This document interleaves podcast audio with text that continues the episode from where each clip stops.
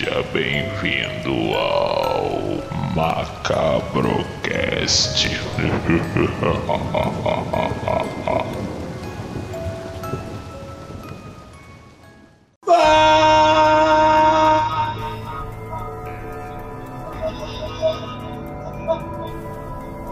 Olá, galera macabra! Espero que vocês estejam bem. Hoje, hoje nós voltamos a gravar, voltamos a gravar. Hoje não é ao vivo, hoje é gravado. Hoje estou de pintinho amarelinho pra quê? Pra falar sobre um programa. Um programa especial, um programa sinistro, um programa maneiro pra caramba. Só que eu não vou falar agora. Por quê? Porque primeiro, antes de mais nada, eu queria falar pra vocês. É muito bom estar aqui. Muito bom estar gravando de novo, galera sabe que nós estamos reformulando o canal, nós estamos fazendo coisas diferentes, coisas estranhas, coisas sinistras, coisas macabras, coisas que dá medo, coisas que dá frio na barriga. E aguardem novidades, talvez sim, talvez não. Será que sim? Isso aí. Então vamos lá, quem está hoje aqui para falar com a gente? Ela, ela que chega a ser quase tão doida quanto eu. Ela que hoje em dia ela está virando uma influência digital no mundo do cinema, sim. Ela que vai ser a nova Silvio Santos de saia. Karen, a louca dos filmes, dá um oi pra galera, Karen! E aí, people do Macabro! Ai, que saudade de gravar pra vocês. Gente, quem dera ser Cici de saia. Acho chique porque eu adoro Cici. Mas, para quem segue o Macabro e me segue no Instagram, tá sabendo das novidades, então olha lá depois.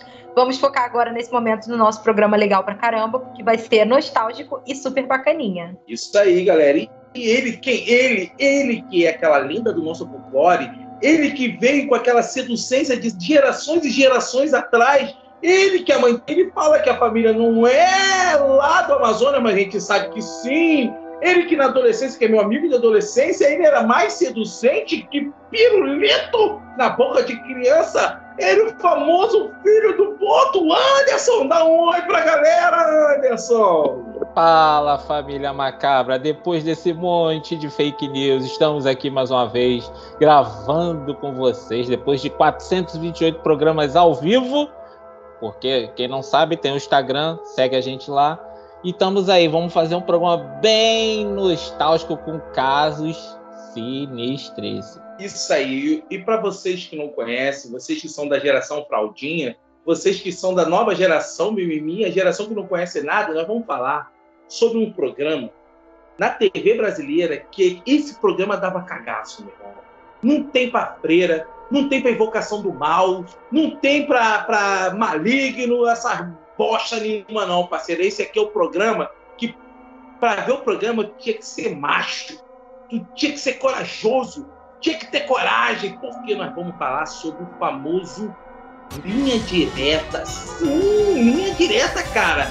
E para quem não sabe o que, que era linha direta, Anderson, da introdução, introduza neles o que, que era o Linha Direta. É, esse programa, cara, foi um programa muito famoso da Rede Globo.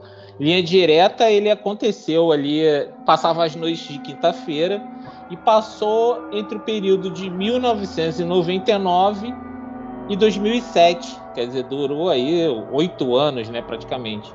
E o programa, ele dedicava ali os temas a apresentar crimes que aconteceram pelo Brasil, né? E na premissa ali principal, normalmente, na maioria dos casos, os autores desses crimes hediondos e sinistros estavam foragidos da justiça, né? Então a, a, intenção ali era você mostrar o caso, contar a história, mostrar o cara e a gente ligava, que naquela época não tinha zap, né, Pedro? Não tinha, né? Não tinha o zap zap. Ali tinha que pegar o o Ling Ling lá e tá, tá, tá, tá, tá, tá, não tinha internet, tirava não tinha nem, É, a internet estava começando, estava galgando ali, mas não era como a internet agora, rede social, essas coisas todas. Então esse programa ajudava a pegar foragidos da justiça. Em resumo, é isso. Inicialmente, ele era apresentado pelo nosso queridíssimo e já falecido Marcelo Rezende, que pegou ali do período de 99 até mais ou menos 2001, né? E o jornalista, ele, ele esse, esse, jornalista, ele acabou saindo da Globo, né? Por volta de 2002, mais ou menos, ele foi para outra emissora para fazer um outro programa. E a partir dali, né, o Linha Direta ganhou um novo apresentador, que é o Domingos Meirelles, que é o provavelmente é o, é o mais famoso que o Marcelo Rezende, porque ele ficou mais tempo ali à frente do, do programa, né? E, e, o último programa do Linha, do Linha Direta ele foi exibido por volta de dezembro, ali, início de dezembro de 2007, tá? Mas tem uma curiosidade essa não é a primeira versão do Linha Direta. O Linha Direta, a primeira versão desse programa foi produzida em 1990, porque essa fase do Domingos Meirelles e do Marcelo Rezende é a fase mais famosa do programa, é a que todo mundo conhece. Mas antes teve um, com o apresentador Hélio Costa, que é até deputado, se eu não me engano. E nessa versão ela reconstruía alguns crimes famosos, tal como o caso do caso Carlinhos, mas eles usavam atores desconhecidos. Diferente da versão atual, que eram atores da Globo ali que, que faziam as encenações dos casos. Tinha sempre ali um ator fazendo um personagem e outro ali. E esse programa, cara, ele fez tanto sucesso que em fevereiro de 2003, mais ou menos, ele ganhou a medalha Tiradentes da Assembleia é, Legislativa aqui do, do Rio de Janeiro, né? Por reconhecimento e mérito ao programa, porque o programa ajudou a pegar muita gente. Muitos casos que ficavam em aberto, as soluções foram resolvidos a partir de denúncias, os caras foram presos, assassinos, esses foragidos todos. Então foi um programa que, cara, e como o Peterson acabou falando, quem é que não tinha aquele cagacinho, maluco? Porque cada semana era um programa mais bizarro, uma história mais surreal que a outra.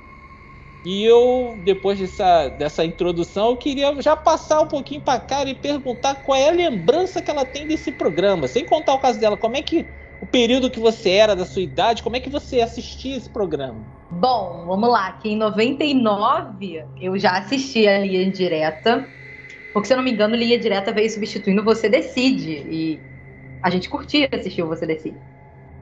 E aí eu acho que eu devia ter uns 8 anos, uns 10 anos, 9 anos por aí. E eu era uma criança estranha, eu curtia assistir o Linha Direta, eu acreditava que aquelas coisas eram tipo assim, tipo a lenda do. Porque na época, gente entenda, nos anos 90 a gente cresceu assistindo uma TV que o Gugu Liberato prendia a nossa atenção por quatro horas falando que ele ia mostrar o Chupacabra ou o ET de Varginha.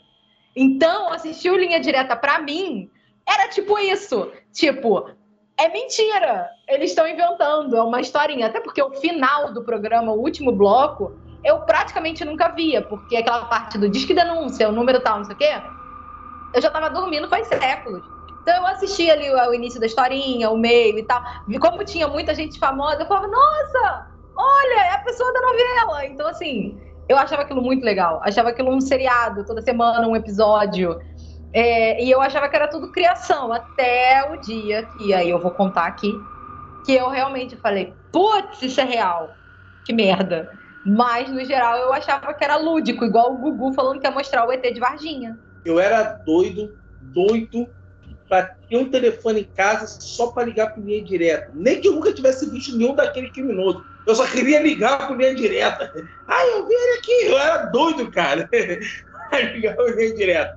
Ah, era muito maneiro, cara. Eu adorava esse programa. Realmente era uma coisa. E eu lembro uma vez, cara, que tinha os caras comentando assim, eu não sei onde eu tava passando, e tinha um cara que tinha sido preso. Então, eu acho que eu tava no ônibus, uns adultos falando, é, cara, se sair no linha direta, fudeu. Saiu no linha direta, já era, não adianta nem correr, porque é pego mesmo.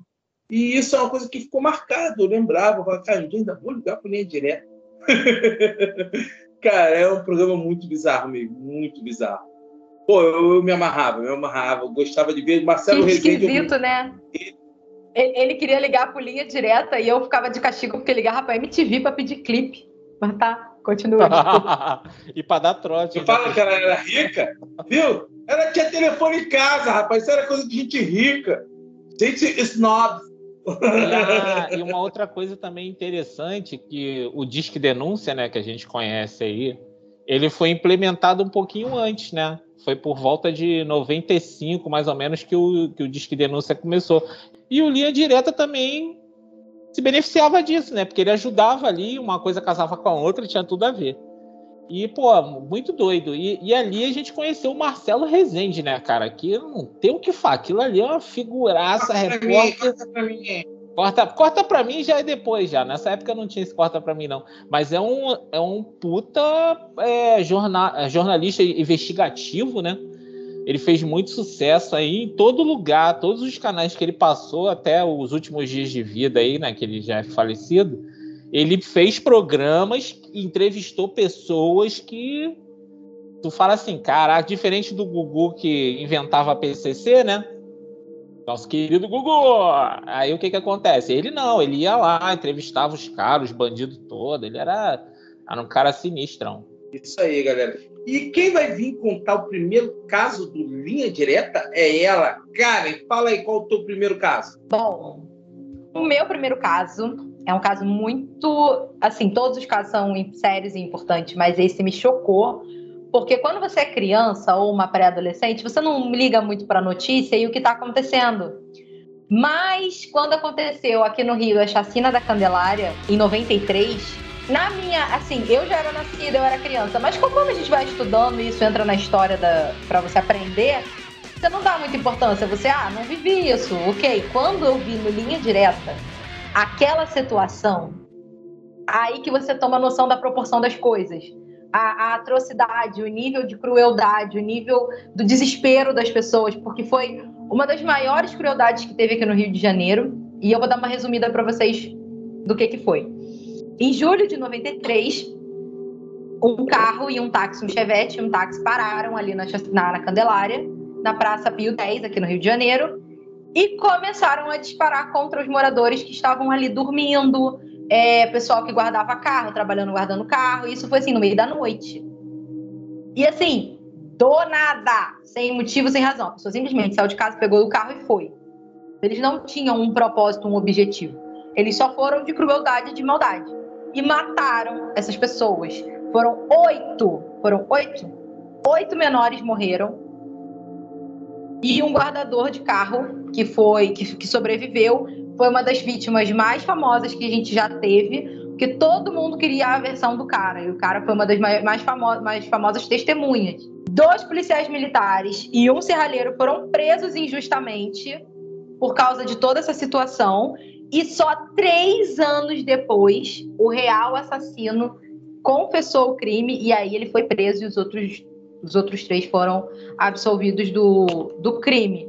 Mas olha só, você ser preso por uma atrocidade que você não fez, uma crueldade sem motivo. Então, assim, a situação da chacina da Candelária ficou muito conhecida, principalmente ali nos anos 90 e um pouquinho dos anos 2000.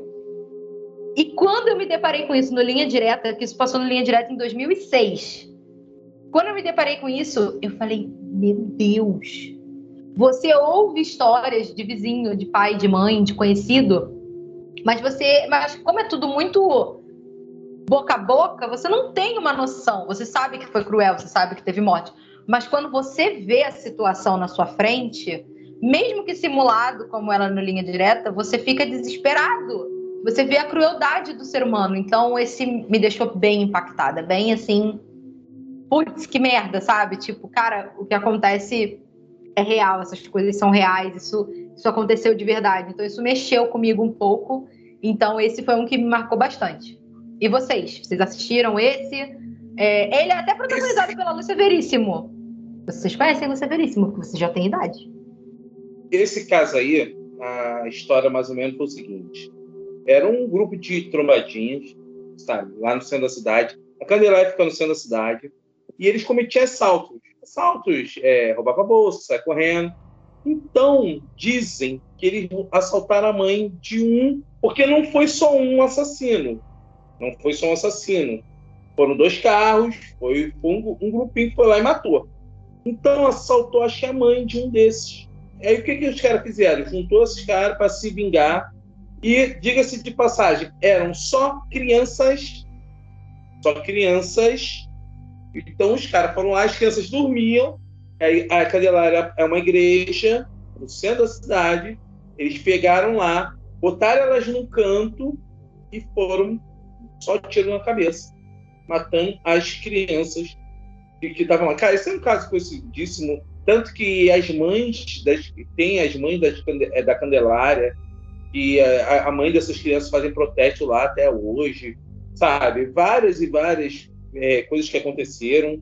E essa é uma das chacinas mais conhecidas no Rio de Janeiro. Quando você me fala da Candelária, me, me veio logo a de Acari também, que, que foi mais ou menos no mesmo estilo. Os caras invadiram, mas em vez de pegar os bandidos, mataram só trabalhador. Também foi muito conhecido na época, sabe? Foi, foi, foi uma próxima a outra. E realmente é uma parada que é muito, muito bizarro, cara. Essa aí, é porque essa aí teve mais coisa porque foram crianças. E, e é uma covardia sem fim. Realmente, essa é muito, muito estranha. E Anderson, 93 Candelário, o que você tem a dizer sobre isso? Cara, esse, esse, caso aí realmente teve uma repercussão, eu acho que até fora do país também, né? Porque foi um crime, assim, independente do que os, os garotos faziam, foi extremamente cruel, mano. Os caras chegaram lá e fizeram esse auê todo aí. E tem um desdobramento mais sinistro ainda nesse caso. O sobrevivente lá, né, do Sandro Barbosa, que gerou o caso do ônibus 174, né? Ele é um sobrevivente Sim, dessa chacina, sequestrou o ônibus, o 174, tem até aquele documentário do José Padilha, e, e depois veio um filme chamado Última Parada 174, do diretor brasileiro também, Bruno Barreto, que narra a história do Sandro Barbosa do Nascimento, que é esse sobrevivente que num dia lá protagonizou um sequestro desse ônibus e parou, tipo assim, parou. A televisão só mostrava isso também. É um caso muito doido, porque na, na hora, claro, ninguém sabia que ele é um sobrevivente da, dessa parada. Mas quando você vê esse desdobramento, né, que um sobrevivente virou um algoz, uma outra situação também foi extremamente te televisionado, e fazendo um outro parênteses, esse caso de Acari também, que você falou, também virou um programa do Linha Direta. Ele foi um programa também na época. Porque isso também teve uma repercussão gigantesca. É, gigantesca. trabalhadores. É, porque foi só, é, eles foram lá só para tocar o terror mesmo. Tipo assim, eles não estavam lá querendo saber quem era e quem não era do movimento. Eles simplesmente foram lá e fizeram o que fizeram. Mas na época é isso que eu tenho a falar. Ele teve muita repercussão, saiu tudo quanto é lugar é, jornal toda hora, de, de tarde, de, de hora do almoço, falando desse caso, porque realmente foi, foi chocante. E esse do 174 também, diga-se de passagem, que foi outra cagada, porque o, o cara, o policial foi completamente apoito, ele matou o, o, o, o cara que estava raptando e a, e a coitada da refém. Ele chegou dando uma rajada de metralhadora, cara. É, ele no, na, na, na, ação que ele saiu do, quando o Sandro sai com a menina, o policial do Bob que estava escondido com uma arma, uma submetralhadora menor, ele estava intocado. Ele foi para dar o tiro na, na cabeça.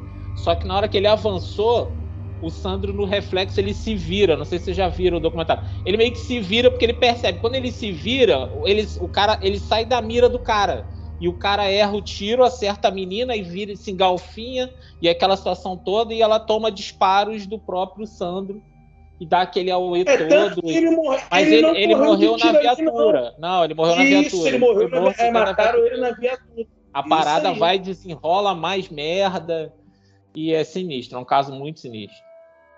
Muito sinistro mesmo, cara. É isso aí, cara, é um caso bizarríssimo mesmo. Esse aí é, é, é, é pauleira, né?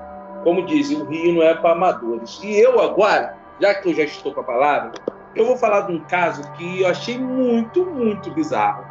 É um caso que veio no Linha Direta no dia 16 de 3 de 2000 é, sobre o maníaco conhecido como o Vampiro de Monte Santo. Quem foi o Vampiro de Monte Santo? Foi um cara o nome de Benedito, que na década de 60 ele matou 16 pessoas e bebia o sangue das suas vítimas. Por isso ele ficou conhecido como o, o vampiro. Então, é, em 1969, ele foi preso, encaminhado para o manicômio judiciário Franco da Rocha, em São Paulo, e ele foi considerado imputável, né? Porque ele era portador de encefalopatia. Ele tinha um problema mental realmente. E ele ficou lá até 1991, quando fugiu e está foragido até hoje. Esse cara foi um, um, um psicopata extremamente brutal. Ele matou em sete estados diferentes, na época que ele foi preso, 16 pessoas, e a última vítima foi uma criança. Então ele matava e para beber o sangue. Beber o sangue, é exatamente isso. É um dos vampiros mais conhecido que ele, só o vampiro de Niterói, que é o Marcelo da Costa, que também foi um programa do, do Linha Direta, que e são os dois vampiros mais conhecidos, né? Os, os serial killers que, que se autodenominam vampiro. E eu queria perguntar para você, cara, você já tinha ouvido falar desse caso? Você chegou a conhecer esse caso? Não, eu nunca ouvi falar desse caso. Tô chocada. Gente, que absurdo! Não, e o pior, que esse doido fugiu.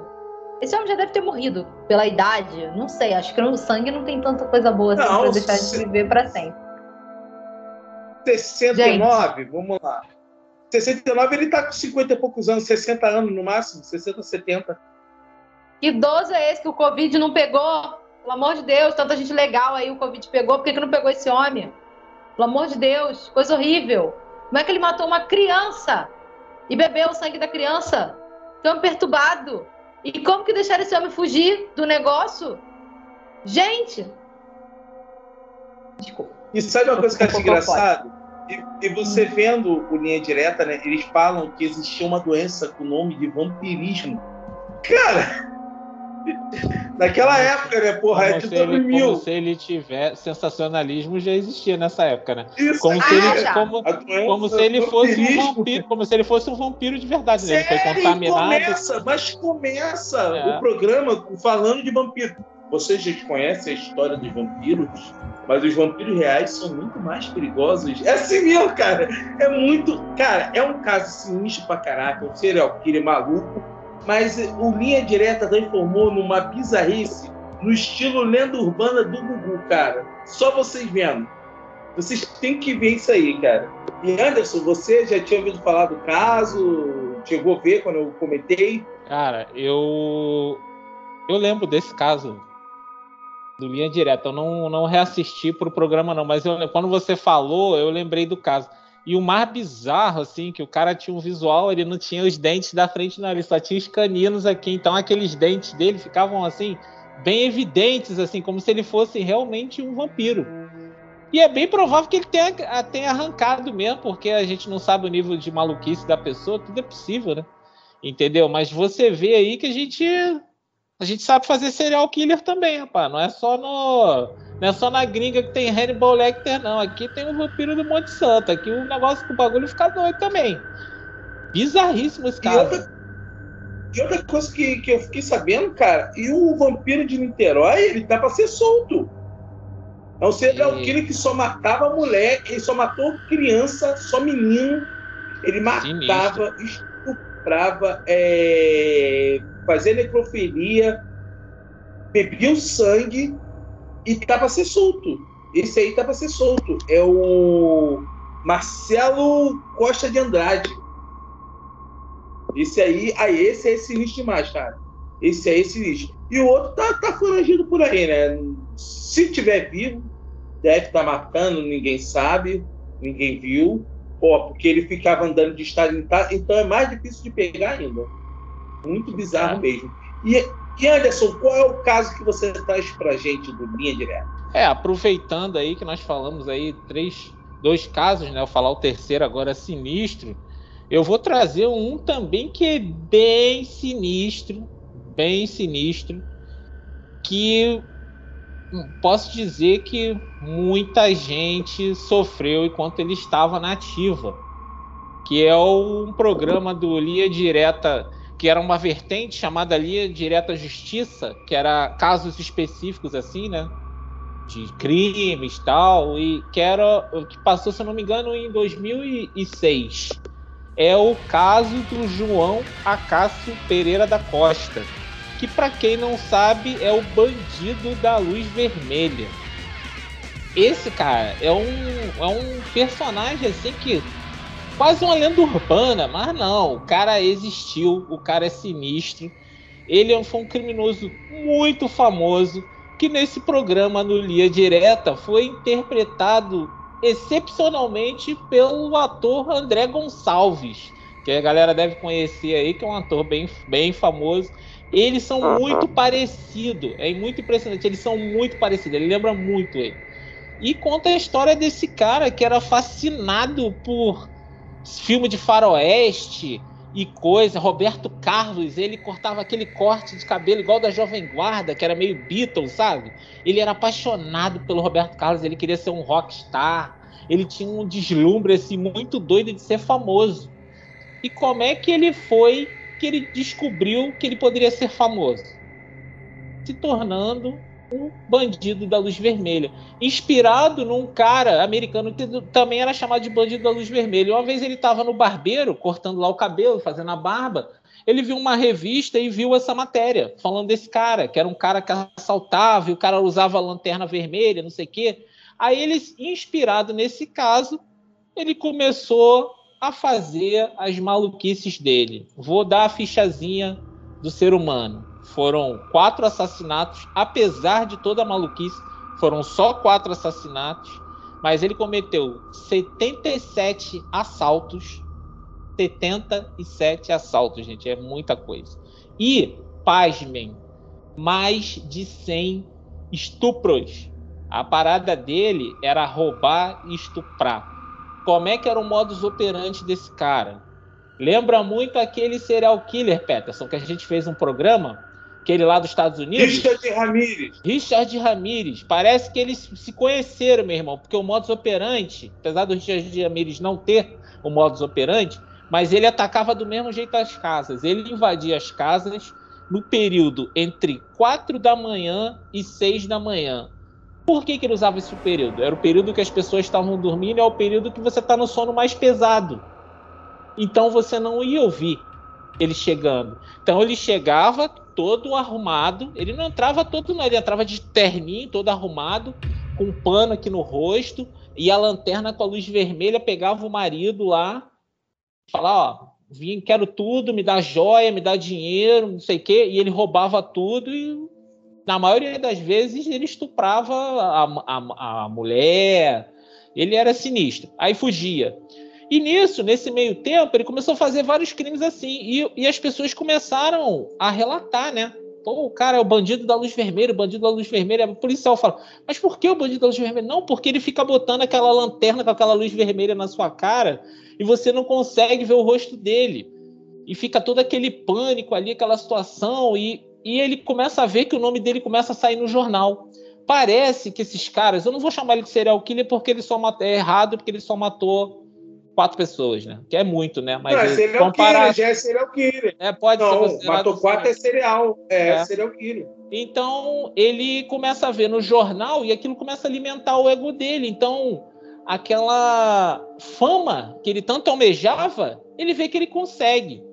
Aí o que, que ele faz? Ele começa a fazer mais assaltos, mais assaltos, mais assaltos, mais assaltos. E ele tinha uma pessoa que fazia recep receptava a, aos roubos dele, principalmente ele vendia joias, né? Aí ele ia lá, vendia pro cara, o cara pagava uma grana, eles ficaram amigos, então girou esse ciclo econômico, vamos assim dizer, dos roubos. Ele roubava, vendia joias pro cara, arrumava dinheiro, ganhava fama e ficava nisso aí. Só que uma vez ele foi preso por receptação de joia roubada. Mas como isso era muito lá antigamente, porque isso tudo se passou em Joinville, tá, gente? Ele, ele foi para vários estados, mas ele é de Joinville especificamente. Foi onde começou as tretas todas. Ele começa, ele vai preso e na hora da ficha ele dá um nome fictício. Ele inventa um nome, ele não dá o nome dele, ele é fichado lá, bota a impressão digital tudo.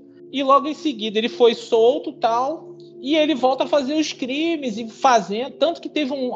O negócio era tão absurdo, ele era um cara tão perturbado, que uma vez ele entrou numa casa e uma uma mulher estava nua, dormindo nua, só dormiu nua. Ele assaltou a casa e falou assim: Ó, não quero mais você dormindo nua, não. Falou assim para a vítima, muito doido, cara. Se eu voltar aqui de novo, você estiver nua, eu vou te matar. Falou assim mesmo. Aí a mulher começou a dormir vestida, porque um mês depois ele voltou na casa e a mulher estava vestida. Aí a mulher falou para a polícia essa história, os policiais acharam assim. Eles riram porque foi uma coisa extremamente absurda. E o resumo dessa ópera toda, gente, depois dele ter feito esse escarcel todo e feito essa quantidade de vítimas entre assaltos, estupros e tudo, a polícia conseguiu prender ele. Ele e foi constatado que ele já tinha aquela passagem, foi identificada a impressão digital, foi preso tudo direitinho, ele confessou todos os crimes dele, e ele pegou a pena de 351 anos, 9 meses e 3 dias. Isso mesmo, gente. 351 anos. Claro, no Brasil a pena máxima é de 30 anos. E aí vem uma outra reviravolta nessa história. 30 anos se passam, chega o ano de 1997 para 98, esse cara é solto. Isso, gente. Esse cara é solto e ele, a, os jornalistas vão tudo em cima com tudo. Ah, como é que você tá? Ele fala: Não, eu tô recuperado, eu tô recuperado. Esse negócio de, de bandidagem não é para mim, não, que não sei o quê. Mas claramente você vê que nesse período que ele ficou preso, que ele foi para um é, manicômio judiciário, ele começou a ficar muito sequelado das ideias, pior do que ele já era. Aí ele saiu falando que estava bem, que não sei o quê. Aí ele decide voltar para a cidade natal dele, em Joinville e vai morar com, com, com os parentes lá, com o irmão, tio. Cara, o cara volta a infernizar, Peterson, do nível surreal, surreal. Tanto que o Ratinho, que é o outro concorrente, nosso apresentador lá do SBT, ele fez uma matéria, quando começou a dar esse rebuliço de novo, botou um repórter lá para ir atrás dele. E essa cena tem no YouTube, gente. O repórter do Ratinho estava chegando na casa do cara, na casa onde ele estava, estava tendo uma discussão familiar. Tava a que seria a tia dele, uma parente dele, chamando ele de louco, falando que ele tinha que ir embora, porque ele ficava perturbando aquela senhora, era uma senhora. Ah, você fica falando que vai me matar. E a reportagem ficou de longe só filmando. Caraca, Peterson. Daqui a pouco vem o filho da mulher. Já viu esses bancos de madeira que a gente usa na varanda? Ele tá saindo assim da casa, tipo, ah, sua louca, vai para lá, não sei o quê. Cara, o cara dá-lhe uma porrada com esse banco de madeira aqui na nuca dele, que ele cai apagado, escorado. Tem, isso tem na internet, gente. E na época eu vi no programa do Ratinho. Cara, cara, ele deu uma porrada sem dó nem piedade. Pegou na cabeça, ele apagou e ficou ali. Então acharam que ele tinha morrido, né? Aí levaram para o hospital, tal, não sei o quê. Passado-se essa treta, o que, que aconteceu? Ele, pedi, ele saiu dali, né? Os caras iam matar ele ali. E ele foi pedir uma ajuda. Esse pescador chamado Nelson Pizenger. Pizenger. É um nome assim, é um nome porque lá em Joinville tem muito descendente, né? De, de outros países. Ele deu meio que ajuda para esse cara, acreditando que o bandido da luz vermelha estava recuperado. Aí o que, que aconteceu? Ele começou a dar assistência, botou ele na casa dele. O cara, gente, tentou estuprar a mãe desse pescador de 80 anos. O cara ficou perturbado. Aí um dia ele estava no bar ali, ele deu um surto psicótico doido lá, começou a quebrar tudo. E o irmão desse pescador estava tentando acalmar ele. E ele corria de um lado para o outro, aí ele falou assim: Calma, fulano, calma, se acalma, você vai fazer uma besteira, não sei o quê. E ele foi para dentro de casa. Chegou dentro de casa, ele pegou uma faca, cara, aquelas facas de açougueiro, e falou assim: Eu vou te matar começou aquela briga, ele tenta matar o irmão do, desse cara, do dono da casa. Meu filho, o dono da casa não pensou duas vezes, Peterson. Catou-lhe uma espingarda e bau! Mandou um tiro no despeito dele. E matou o bandido da luz vermelha. Ficou caído lá no chão morto. Ele morreu com a, segurando a faca. Tem imagem na internet. E o desfecho dessa história: o cara ele foi morto. A cidade deu entrevista para todas as redes de, de, imprensa da época falando: graças a Deus esse cara foi morto porque ele estava infernizando a cidade. Ele ia voltar a matar, estuprar, fazer tudo aquilo que ele fazia. O cara foi indiciado, o pescador que matou ele, e depois o juiz, depois de uma avaliação toda em, em, no, em novembro, seis anos depois praticamente, né? Em 2004 saiu lá o, a confirmação de que ele foi absolvido pela justiça. O juiz entendeu que foi legítima defesa. Inclusive, tem até entrevistas com esse cara, ele falando que quando ele chegou na, na cena, que ele viu aquele auê todo, ele já pegou a arma, ele não sabia o que estava acontecendo. Tipo assim, ele não sabia que era o cara que estava surtando, ele achou que fosse alguém que tivesse invadido a casa, entendeu? Achou que fosse outra situação. E quando ele viu que o cara, o bandido da luz vermelha, tentou acertar algumas facadas no irmão dele, ele não pensou duas vezes, ele largou tiro em cima. E aí cessou-se um dos maiores bandidos aí que tocou terror e todo mundo conheceu. E agora eu queria perguntar para Karen se ela já tinha ouvido falar desse personagem aí da, da nossa história, que é o bandido da luz vermelha. Tava por fora, gente. Tô, pra mim tá sendo tudo novidade. Não conhecia e tô horrorizada e tô aliviada. Já que ele morreu, tô em paz. Mas, credo! E, e, como, como a justiça é bem bosta, né? Tipo, pra que libertar esse cara? Não, não vi sentido nisso. É, porque eu... a, a, pena máxima é 30 anos. O cara pode pegar mil anos, ele só vai ficar 30 lá. É, é, é, uma, é uma lei. Ele já, te, já foi até votado algumas vezes para tentar mudar isso, mas é uma coisa que eles não conseguiram. E como o Peterson acrescentou aí, tem muita gente podre aí pra sair aí, cara. E aí, é. meu Deus que nos ajude. E tem filme desse cara, se eu não me engano, fizeram uma música tem música do Bandido da Luz Vermelha, tem filme. É conhecidão, cara. Conhecidaço. Cara, depois, quem não conhece, depois dá uma buscada na internet que vocês vão ver, cara. É um dos bandidos mais, mais famosos do Brasil, assim, da época. É esse Bandido da Luz Vermelha. Realmente. É, é, um, é um, o filme, só para fazer um parêntese, ele é de 1968. E depois, uhum. anos depois, fizeram uma outra versão também, que era uma espécie de continuação, já com ele mais velho. Uhum. E foi tema do Linha Direta. Teve um. O, o próprio Hermes e Renato, né? Fizeram um clipe, né? Eu Demon Lock MC, essa. É, tem várias, várias, várias paradas, várias paradas. Tem e... música, como o Peterson falou. É, de uma, acho que até do grupo Ira, se eu não me engano. Entendeu? É Rubro. Ah, é, é Rubro, Rubro Zorro, se eu não me engano, o nome da música. Que é inspirado na, na história do, do, do cara lá. E entre hum. outras músicas. Sinistro mesmo. E Karen, traz para eles o caso que você trouxe.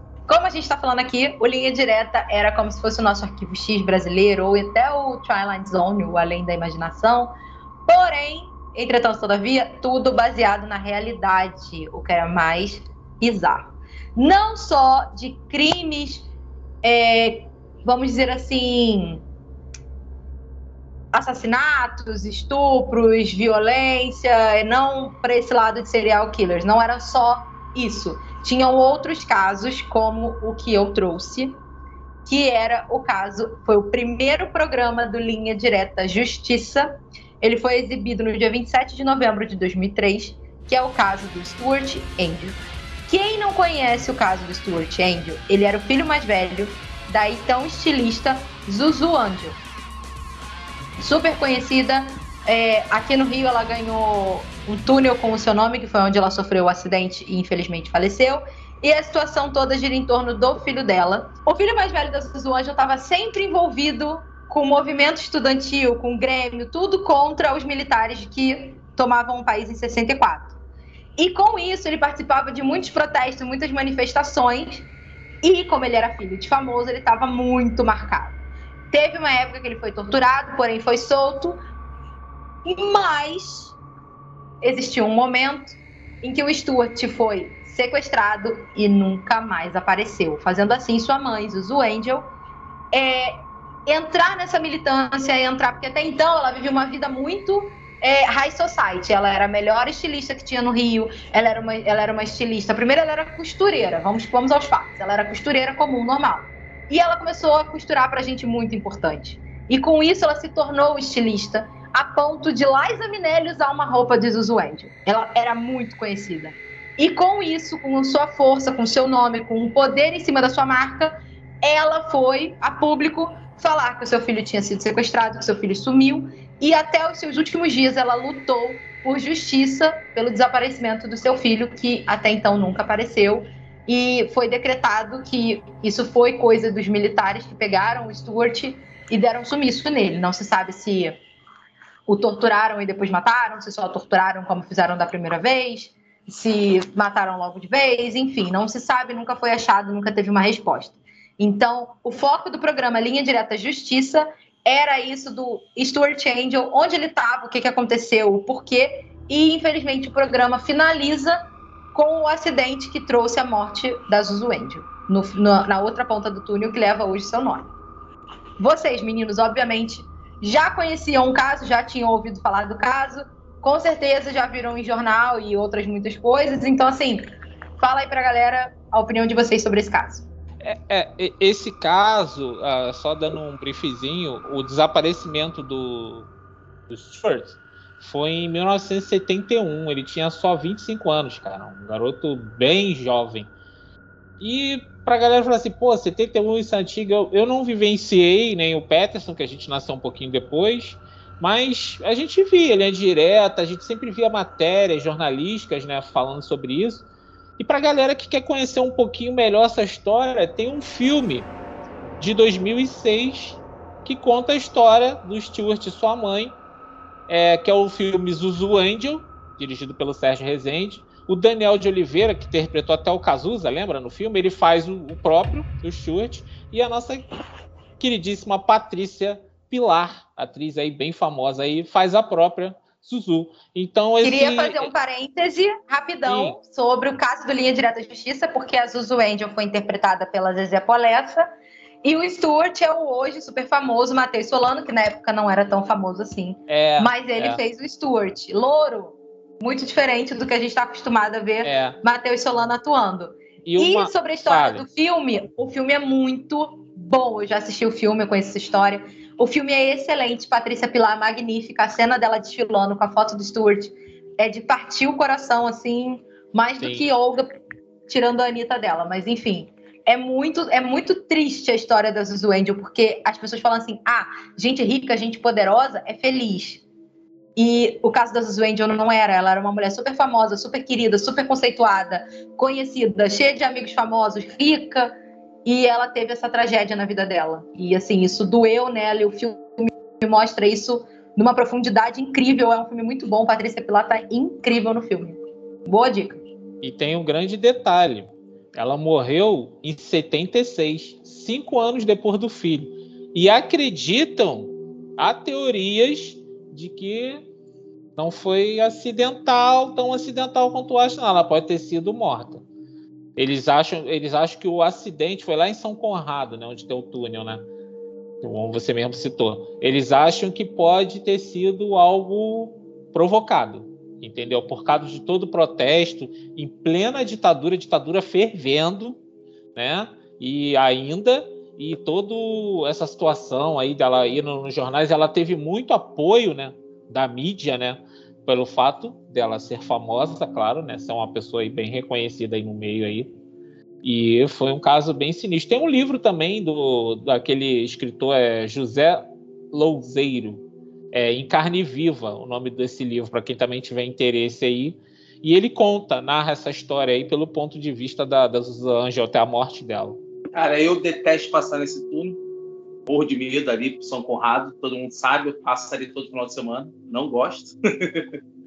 é, essa história realmente é uma história tocante, é uma história ímpar, e diga-se de passagem, para os negacionistas de, de plantão que posso estar vendo, realmente, gente, teve ditadura, teve, muita gente foi morta sim, muita gente foi torturada sim, sabe? Não é, foi um golpe, não, foi ditadura, ditadura. Isso aí é só vocês irem na história. E outra coisa, cara, porque a gente vem, sempre fala de casos antigos às vezes, porque o, o povo que não conhece sua história está fadado a repetir os erros. Então, pelo amor de Deus, gente, não quero ser político, eu sei que aqui é um caso de terror, mas ano que vem eleição vindo aí, preste atenção no que vocês vão fazer. A gente já está na merda, tá? Então, é um caso que, por mais que seja antigo, ele tem muita coisa recente. porque né, era uma época extremamente de intolerância. Você não tinha liberdade, você não podia falar nada, você não poderia fazer nada. Então temos que abrir os olhos. É, é um caso ímpar na nossa sociedade. Então, quem não conhece, dá uma procurada. Não tem a ver com partido, não tem a ver com lado A, lado B, tem a ver com a nossa história. E a gente precisa de conhecer a nossa história. Valeu, galera. E vamos lá. Anderson, qual é o outro caso que você trouxe para a gente? É, esse, esse caso também é um caso do Linha Direta Justiça. Ele foi exibido em 2003. Que é um caso, cara, que chamado de A Fera de Macabu. Aí tu pensa assim, nossa, Fera de Macabu. Caraca, o cara deve ser um serial killer, não sei o quê, para pão duro e aquela coisa toda. Gente, não é nada disso. Esse caso, ele é simplesmente o maior erro judiciário brasileiro. Por que, que eu estou botando isso em destaque? Porque isso, esse caso, mudou algumas coisas com relação à lei e à questão, por incrível que pareça, de pena de morte no Brasil.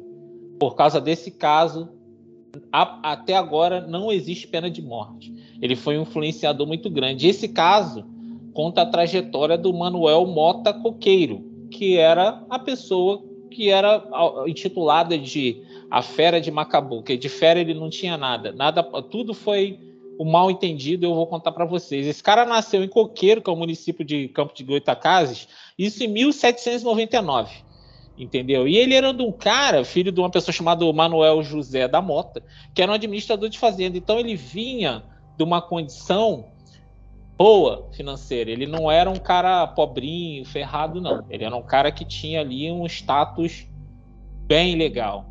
E ele sempre passou a infância dele na fazenda, tal, viveu com o pai dele, aprendeu tudo que ele poderia aprender sobre essas coisas. E um dia, no ano de 1819, o primo dele, chamado Julião Batista, filho do padrinho, né, do, do, do próprio, né, apresentou a noiva uma belíssima moça chamada Joaquina Maria. E ali começam alguns desses problemas. Por quê? Esse primo do, do, do, nosso protagonista da história, ele iria estudar no Rio de Janeiro. Então ele teve a grande ideia de pedir pro, pro primo para tomar conta da noiva. Ah, toma conta da minha noiva, que eu vou me casar, tal, não sei o que, aquela história toda. Aí, meu filho, o boi mugiu começou tanto, ele tanto olhou para ela que se apaixonou. E eles começaram a ficar junto, tal, e o tal do e o Julião, primo dele, ficou, né, daquele jeito, pô, meu primo me traiu, tal. E profundamente humilhado, ele jurou-lhe vingança eterna, o que levou a persegui-lo de todas as maneiras ali, abusando do prestígio da sua família, que também era muito rico é, manipulando forças políticas. É, cara, tipo assim, foi um chifre doído. Para você ter uma ideia, o irmão desse Júlio, chamado José Bernardino Batista, ele foi ministro da Justiça e da Fazenda de Dom Pedro I. Olha o tamanho do problema que o nosso protagonista arrumou. Então, o que, que aconteceu? Passou-se um período, ele começou a se relacionar com essa menina, e essa menina, naquela época, tipo assim, a, a medicina era muito precária, cara. A gente tá falando de 1800 e pouco. Ela ficou doente, ela pegou tipo uma tuberculose, uma doença pulmonar respiratória. E naquela época não tinha vacina, essas coisas, essa menina veio a falecer. Então, a partir dali, dessa grave doença pulmonar, criou-se mais um problema, porque ele se apaixonou pela menina, perdeu ela e teve que reconstruir a vida dele e tal, logo após a morte dela. E ele recebeu uma herança, cara, e ele ficou muito bem, muito bem. Aí ele se decide casar com outra pessoa, começa a construir a vida dele, e esse primo dele, pelo outro lado, tentando ferrar. E ele se mudou para uma cidade e ele ficou morando perto desse tal primo. E ele começou todas as tretas para resumir essa grande história, que é a história sinistra, ele já casado, tal, com a nova esposa, não sei o quê, ele se apaixona por uma outra menina ele era um pouquinho, né? Galinha, vamos assim dizer. Ele conhece outra menina, fica encantado com ela, tal, e começa aquele relacionamento ali, ele galantear ela, e eles começam a ter um caso. Quando passa-se um tempo que eles estão tendo o caso, o pai da menina vai lá, dá uma dura nele, fala: Não, a gente tem que resolver isso, porque você está com a minha filha, não sei o quê. Você podia me dar umas terras, aquelas coisas todas, o cara ali negociando, aquela maluquice toda. E o que, que aconteceu, gente? Um dia, o nosso protagonista da história está reunido com amigos num bar, todo mundo conversando. E, um, e três escravos, porque nessa época existia escravidão ainda, né? Escravos, escravidão estava no ápice ali. Invadiram a casa que essa menina morava, essa família morava. Só que ela, no momento da invasão, ela estava do lado de quase fora da casa. Então, quando os caras invadiram, que deu aquele auê todo, ela correu para fora da casa e a família dela foi chacinada por essas três pessoas, né, esses três escravos, que, por coincidências da vida, eram escravos do nosso protagonista da história. Então, o que, que todo mundo pensou? Foi ele que mandou, o Manuel da Mota Coqueiro mandou matar a família da garota. Porque ele estava saindo com ela ele mandou matar a família para ficar com ela. Criou-se essa história extremamente absurda. E não era nada disso. E ele ficou desesperado quando ele soube o que aconteceu, voltou para casa dele e falou com a esposa dele, falou: "Ó, aconteceu um problema. Uma família foi morta, estão falando que fui eu. Eu vou dar um tempo, vou fugir da cidade até essa poeira baixar e depois eu volto. E uma, duas semanas eu volto. E assim ele fez. Só que passou uma, duas, a história não baixava, isso começou a sair no jornal, então começou a se construir essa história da, da fera de Macabu, daí veio isso, que as pessoas começaram a fazer, para você ver, sensacionalismo existe desde 1800 e pouco. Começaram a escrever matérias falando, tipo assim, ah, ele matou toda a como se ele tivesse cometido crime. Ah, ele foi lá e matou todo mundo a fake news já estava de um jeito, usando aí um termo atual, já estava de um jeito e a cidade empolvorosa. Vamos acabar com esse cara, vamos prender esse cara que não pode, que isso é errado, que não sei o que. Isso começou a motivar a sociedade de um jeito extremamente absurdo. Até que começaram a divulgar imagens dele. E o nosso protagonista ele tinha um sinal de nascença que é assim no rosto, no lado esquerdo, na bochecha. Ele começou a deixar a barba crescer para tampar, mas não sei o quê, mas aí viram, deduziram que era ele, fizeram uma denúncia. O delegado da cidade foi até ele, pediu para ele se identificar, ele deu um outro nome. Aí quando ele viu a pinta, ele viu que era o cara e aí deu voz de prisão para ele. Ele vai preso, acontece todo ali aquela, aquele trâmite para o julgamento, aquela coisa toda, aí começa a sair tudo quanto é jornal, a fera de Macabu foi presa, a população mata ele, mata ele, Vamos acabar com ele. Não pode. Para vocês que não sabem, esse cara, ele tinha uma influência tão grande, ele tinha tanto poder assim de, de, de das coisas que ele conquistou, que ele foi num evento com Dom Pedro II. Ele encontrou com Dom Pedro II. Ele não era uma pessoa qualquer. Só que ele mexeu, como aquela história que eu contei lá atrás do primo que tomou a chifrada, eles começaram a movimentar os pauzinhos de um jeito para ferrar com ele, por baixo dos panos, né? Ali por trás, ali no, no, jogo ali. Agora é a hora da gente ferrar com ele. E fica aquele grande mistério. O cara matou, o cara não matou, mas ele estava lá. Quem foi que mandou então? E aí tem todo o julgamento. Dom Pedro II sabe que aconteceu. É pedido a pena de morte dele por enforcamento é, gente, Brasil isso, tá? E Dom Pedro dá a canetada, então se ele fez, faça. Ele vai para o enforcamento. Um dia o, ele chega e fala lá as últimas palavras dele, botam ele lá na cordinha e ele cai e não morre no enforcamento, aparentemente. Ele fica ali agonizando. Aí o carrasco vem lá, Sabe o que o Carrasco faz quando a pessoa não morre, quando não quebra o pescoço? Ele vai lá, trepa na corda, bota os pés aqui, ó, e empurra o peso assim para baixo até ouvir o estalo. É isso aí mesmo, gente. E ele foi morto E a família dele ficou em desespero, se mudaram da cidade, a esposa dele ficou louca. Todo esse processo, com toda essa pressão, ela ficou louca. E acabou a vida de todo mundo, eles foram para outro lugar e tudo se resolveu. A fera foi morta como a população e os inimigos dele queriam. Anos depois,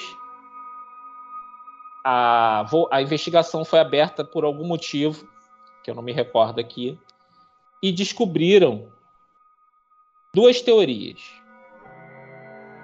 que rolava na época. O autor da chacina foi a mulher dele. A mulher dele sabia do caso, mandou três escravos dele fazer aquilo tudo e deu esta merda toda. Por isso que ela surtou. Mas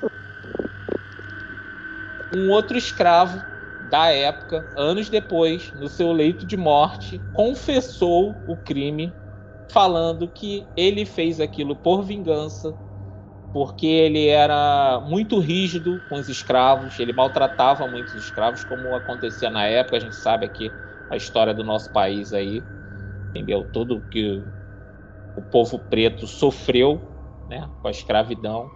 E o cara meio que disse que foi por vingança, mas ficou essas duas vertentes em aberto. E o nosso queridíssimo Dom Pedro II, num arrependimento muito grande, porque ele canetou a morte do cara inocente, fez uma declaração na época, falou lá e, e foi registrado que no Brasil nunca mais haveria pena de morte para homem algum depois do erro cometido. É por isso que a maioria das pessoas que defendem não ter pena de morte no Brasil é porque, como falam, quem vai morrer é preto, é pobre, e quem tem que fez a merda não vai morrer. E isso em 1800 já aconteceu, imagina agora.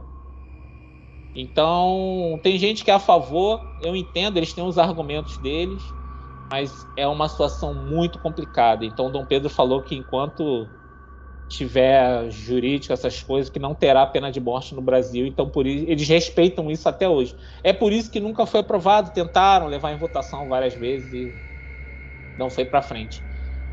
Já dando, já falei demais, mas já dando um brief, eu não conhecia essa história eu estava dando uma pesquisa para pegar um caso bem diferente. Não seria esse caso que eu iria trazer aqui, seria um outro. Mas quando eu vi esse caso, eu falei assim, cara, isso é muito importante porque isso reflete no que está acontecendo hoje. Até como o Petson falou, você vê ali, caraca, imagina se tivesse pena de morte. Como é que seria isso se tivesse sido aprovado? Então teve que morrer um inocente para que tivesse um mínimo de consciência e pensasse assim, cara, acho melhor não fazer isso não, que senão não vai dar certo. Mas eu queria saber de vocês aí, o que, que vocês acham, você já conheceu esse caso? Não conheci o caso, e realmente, o que você falou, vou te dar exemplo. Ano passado, teve uma mulher que foi assassinada aqui em Campo Grande, em janeiro, e o rapaz que foi preso, é, ele foi reconhecido, reconheceram ele, eu acho que o próprio filho viu uma imagem, e é, a mulher foi assassinada na frente do filho, viu uma imagem, falou, foi ele, e o cara foi preso. Só que a família correu atrás porque esse cara ele estaria em outro lugar e foi filmado ele no mesmo horário do assassinato da mulher, ele está em outro lugar, o cara quer jogar bola. Mas por ser, por ser preto, é preto, tudo igual, que eles dizem assim, o cara inocente foi, ele pegou acho que umas duas semanas ou três semanas na cadeia por um crime que não cometeu e conseguiram pegar o cara. E não só esse cara, aqui no Rio de Janeiro há pouco tempo, cara, que eu me lembro tem uns 5, 6, 7, 8 casos que apareceu recentemente só assim. E você vai ver a cor da pessoa. Então, imagina a pena de morte. Esses, pô, você vê aí ó, vários casos de, de, vários assassinatos famosos.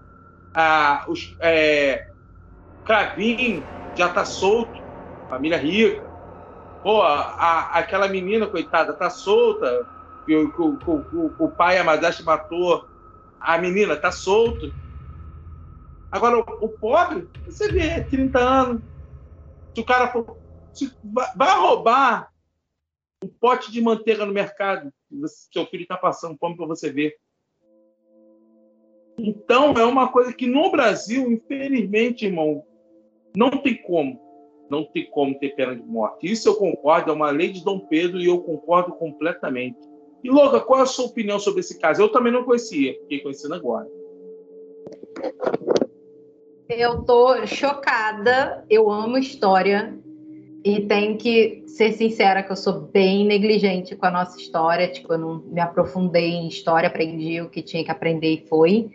E o Anderson está trazendo casos maravilhosos, históricos, que a lei está aí até hoje.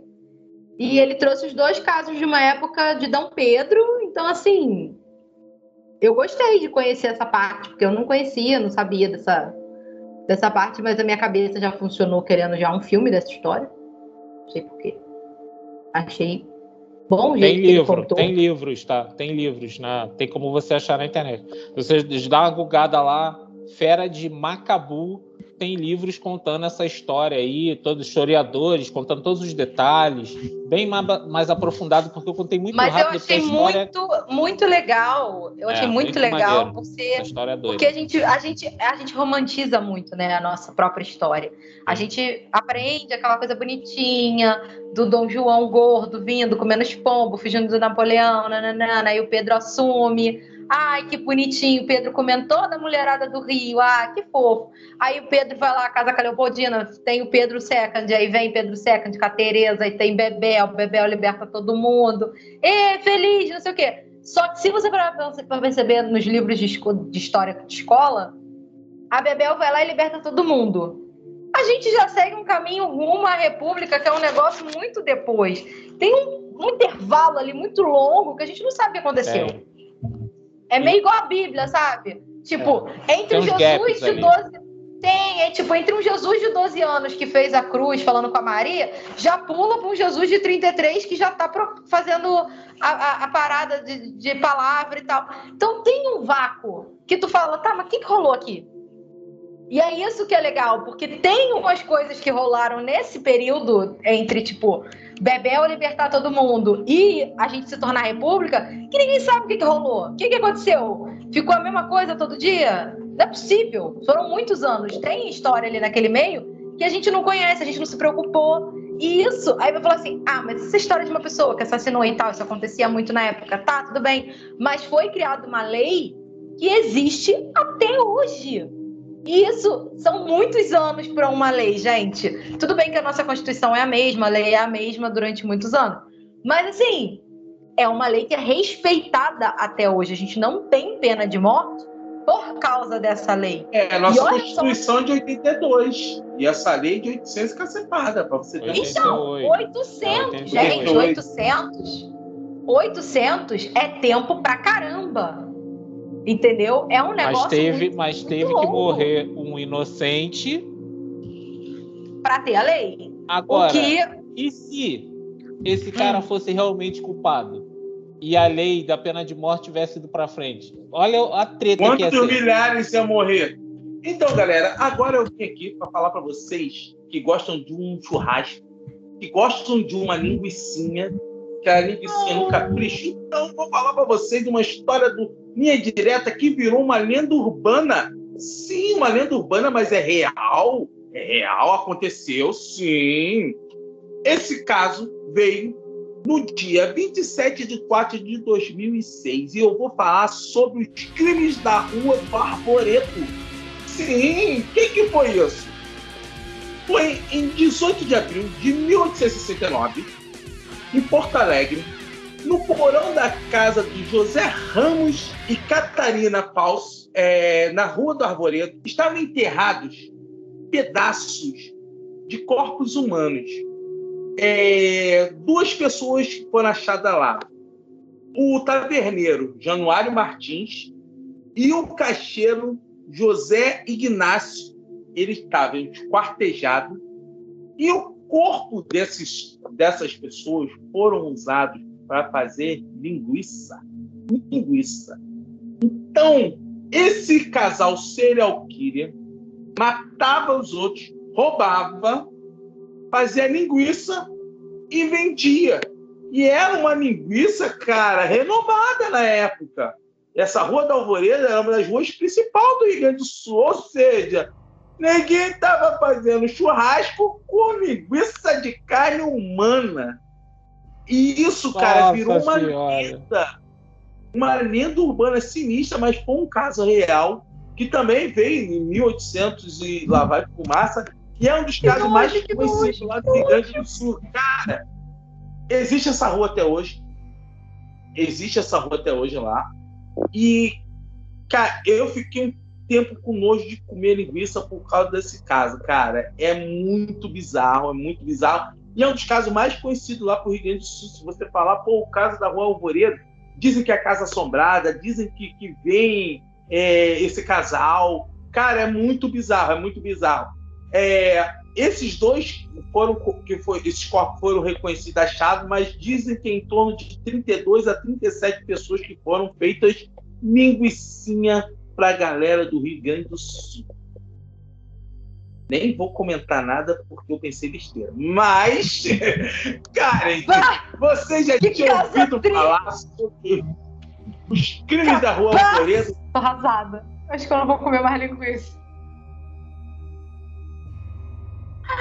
Ai, gente, depois do papelão da Friboi, o que, que eu vou comer agora? Não dá, gente. Linguiça de gente. Me fez lembrar, eu não sabia desse caso, se bem que eu acho que a Maria Pia, a Pia Prates, que já gravava live comigo, eu acho que ela comentou alguma coisa, porque eu acho que ela mora perto dessa rua.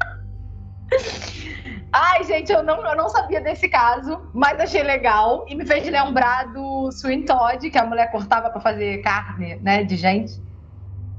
Que nojo, cara, sério. Eu, eu não sei o que eu, que eu faria, eu pensaria assim. Eu acho que eu realmente não comeria mais linguiça nunca mais, mas que nojo, cara. Já não basta a gente ter a fama de fazer churrasco com carne de gato ou carne de pombo, os frangos ser carne de pombo. Ai, cara, a cultura não ajuda. Ai, que nojo! E sinistro que nossos canibais daqui, né? Eles são e bem criativos, são praticamente os chefes, né? Porque esses aí faziam linguiça e o de Garanhão fazia coxinha.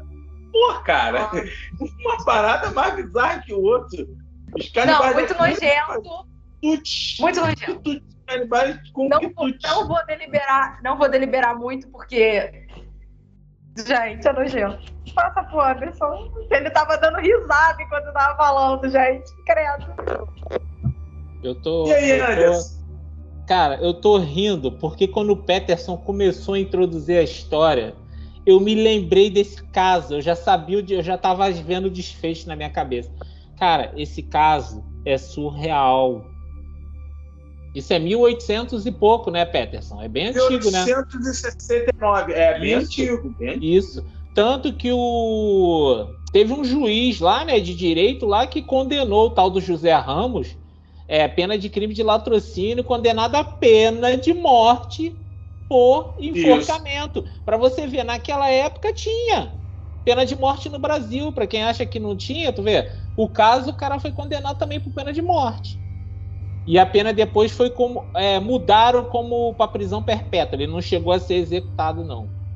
Aí o tal do José Ramos, ele negou todos os crimes até morrer internado lá numa Santa, é, Santa Casa de Misericórdia, em Porto É, Alegre. ele é esposa. Ele é esposa. É, ela, ela já foi presa depois de novo como cúmplice. Ela foi condenada só a 13. Ela pegou como cúmplice.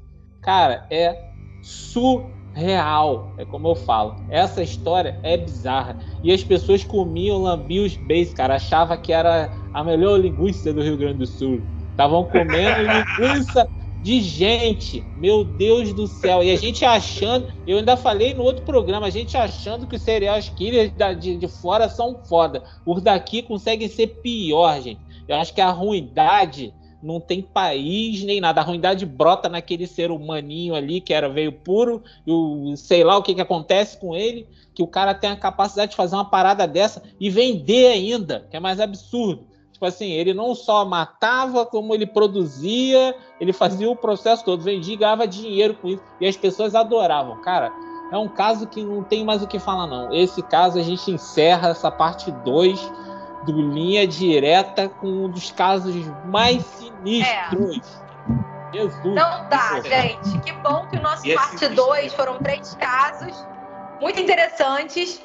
Caso, é, como o Peterson mesmo intitulou, um caso ímpar para nossa sociedade, um caso importante que teve uma lei que está aí até hoje, e esse caso nojento que eu acho que não tem como a gente superar. Ai, gente, sério, que nojo. Ai, gente, não assiste a gente na hora da janta, que acho que não vai colaborar. E galera, Ai, antes de encerrar, se vocês gostaram desse especial do Linha Direta, se vocês quiserem mais casos, tem caso, um caso, o maior caso de ufologia, um dos maiores casos de ufologia mundial. Tem um caso do Césio, é, Césio alguma coisa, que é o maior caso. 137. De, é, é o maior caso de é, energia nuclear. É, contaminação radioativa. É. Contaminação radioativa do mundo, em uma área urbana isso aconteceu aqui no Brasil. Entendeu? Tem o ET de Varginha, tem o vampiro de Niterói, tem vários e vários casos bizarros. Louca, dá o um recado final pra galera. Bom, macabra, isso aí. Mais um vídeo gravado para vocês. Eu espero bastante que vocês gostem, porque a gente pensou pra caramba, a gente procurou pra caramba. A gente trouxe os casos mais legais para vocês deixa o like, comenta aqui para você falar, ai, quero esse, quero aquele, dá ideia pra gente também. Fala, ai, queria ver vocês falando sobre, sei lá, inventa alguma coisa aí, gente. A gente tá aqui para entreter vocês. Segue a gente no Instagram, tá? Cada um tem o seu Instagram aqui, deixa aqui embaixo, já falei para vocês. Peterson tem as lives literárias super legais, toda quinta-feira. Anderson tem as lives dele jogando videogame. E é bacana. É isso que eu tenho que dizer, Brasil. Pra que isso? Pra que isso? Tô na porrada no E eu tenho o Papo de Louca toda quarta-feira, 8 e meia da noite, lá no Louca dos Filmes. Então segue nós três, segue a página do Macabrocast também, porque a gente tá soltando trailers de filmes que serão lançados assim durante a semana. Vai ter lançamento quinta-feira no cinema. Durante a semana a gente lança o trailer, a gente tá publicando essas paradas legais lá sobre filme, sobre série. Então vai seguindo a gente lá também porque vocês vão estar sempre por dentro de tudo. Então, é isso. Deixa o like aqui, comenta, envie, compartilha, faz aquilo tudo. E se inscreve, porque se inscrever é de graça também. Isso aí, galera. E antes do antes, cara, como a Louca falou, tem que lembrar vocês uma coisa. Lá no Instagram do MacaboCast, todo sábado ou domingo tem a resenha da semana. Que é eu falando, o Anderson falando, a Louca tá devendo que ela tem que escrever lá também, resenha da semana. A gente vê um filme, uma série, faz uma dica, faz uma resenha e tá lá no Instagram. Vocês querem dica de filme? Quer dica de série? Quer resenha? Quer saber o, o, porquê do porquê da parada? É só lá no nosso Instagram, MacabroCast. Segue a gente lá, valeu. Anderson, dá seu recado final pra galera. É, queria agradecer aos participantes, porque foi muito bom gravar esse programa. As histórias foram sensacionais. Agradecer a cara, que foi ideia dela, a pauta. A gente tem que dar o crédito para ela.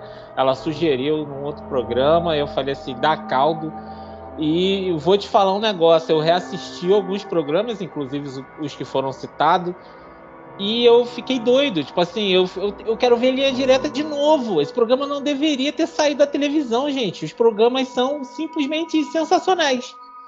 Simplesmente sensacionais, cara. Me deu não só a nostalgia de lembrar de quando eu vi na época, que na época não tínhamos internet, a internet estava galgando ali no começo e depois a internet se estabeleceu.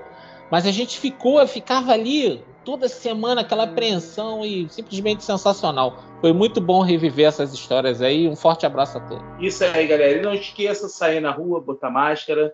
Final do ano tá chegando. Vamos fazer nossas compras de Natal com máscara. E por favor, meu filho, você não tomou segunda dose, você ainda não está imunizado, toma a segunda dose, condenado. A gente tem que parar com isso, pelo amor de Deus. Valeu, galera? Desejar muito obrigado mesmo, valeu mesmo. Só tenho a agradecer esse programa. Adoro gravar, adoro estar aqui. Não esqueça, vai lá no nosso Instagram. O Instagram, como diz a louca, tá legal pra caramba. Vamos também ver o Antes jogando, tomando coça. Que ele tá melhorando, mas ainda tá ruim. Tá ruim, mas tá bom. Muito obrigado a todos, galera. Até a próxima. Live toda quinta-feira também, lá no meu Peterson Macabro. Será que vi? Será que vi? Vamos lá. Muito obrigado a todos. Papo de Louca quarta-feira. Valeu. Até a próxima. Fui.